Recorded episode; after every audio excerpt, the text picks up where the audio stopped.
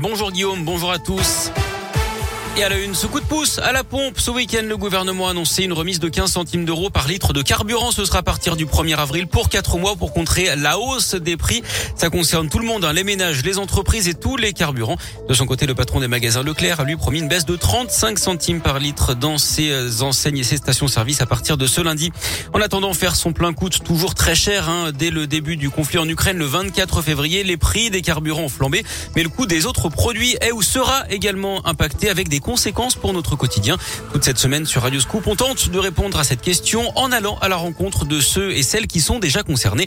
Alexandre est électricien à Montretier dans les monts du Lyonnais. Il parcourt environ 1000 km par semaine pour ses interventions et l'augmentation des coûts met tout simplement son entreprise en péril. Pour moi, je ne vois pas d'autre solution que de prendre un peu la hausse sur nous, baisser nos marges à vrai dire, mais de toute façon, on sera obligé de le répercuter sur le, le client final. Il n'y a, a, a, pas de solution qui existe à ce jour. Hein, de toute façon, on songe quand même à ne plus sortir nos véhicules. Euh, On manipule du cuivre, de l'aluminium, et je vous fais pas de dessin sur l'augmentation du cuivre et de l'aluminium et de toutes les matières premières. Il y a des hausses de partout. On peut pas contrer toutes ces hausses. On n'y arrivera pas de toute façon. Donc aujourd'hui, si on, on rentre dans une ère où on n'a plus d'avantages, euh, est-ce que ça vaut encore le coup de se lever le matin, de se prendre la tête? Euh, Je suis pas bien sûr, quoi. Et Alexandre qui essaie tant bien que mal de s'organiser en regroupant ses interventions dans un même secteur géographique pour limiter les déplacements. Il redoute également que la baisse du pouvoir d'achat de ses clients ne pénalise son activité.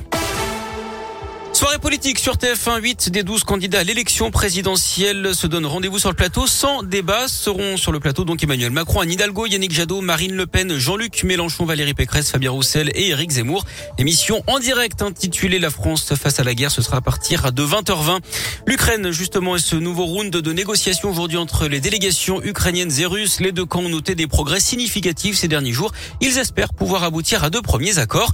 En attendant, le président ukrainien Volodymyr Zelensky s'adressera ce midi à l'Assemblée parlementaire du Conseil de l'Europe. Il redemande hein, de verrouiller l'espace aérien ukrainien, sans quoi, je cite, des roquettes russes tomberont sur l'OTAN. Hier, il a parlé au téléphone avec Emmanuel Macron qui lui a assuré son plein soutien. Le président français s'est également entretenu avec le président américain Joe Biden. Les deux hommes se sont accordés pour renforcer les sanctions contre la Russie. D'après le New York Times, les Russes auraient demandé l'aide militaire de la Chine pour contourner les sanctions occidentales.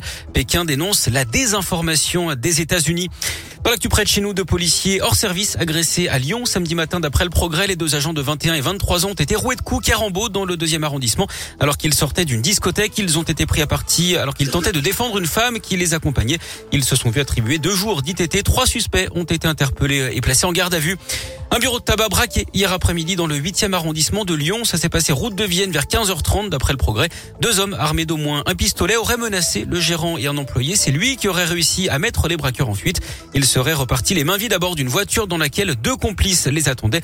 Ils ont été retrouvés moins d'une heure après et placés en garde à vue.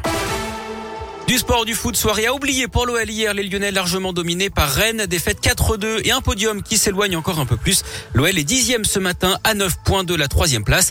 Et puis le clap de fin pour les Jeux paralympiques de Pékin hier après 10 jours de compétition. Avec 12 médailles dont 7 en or, la France termine quatrième d'un classement des nations dominé par la Chine.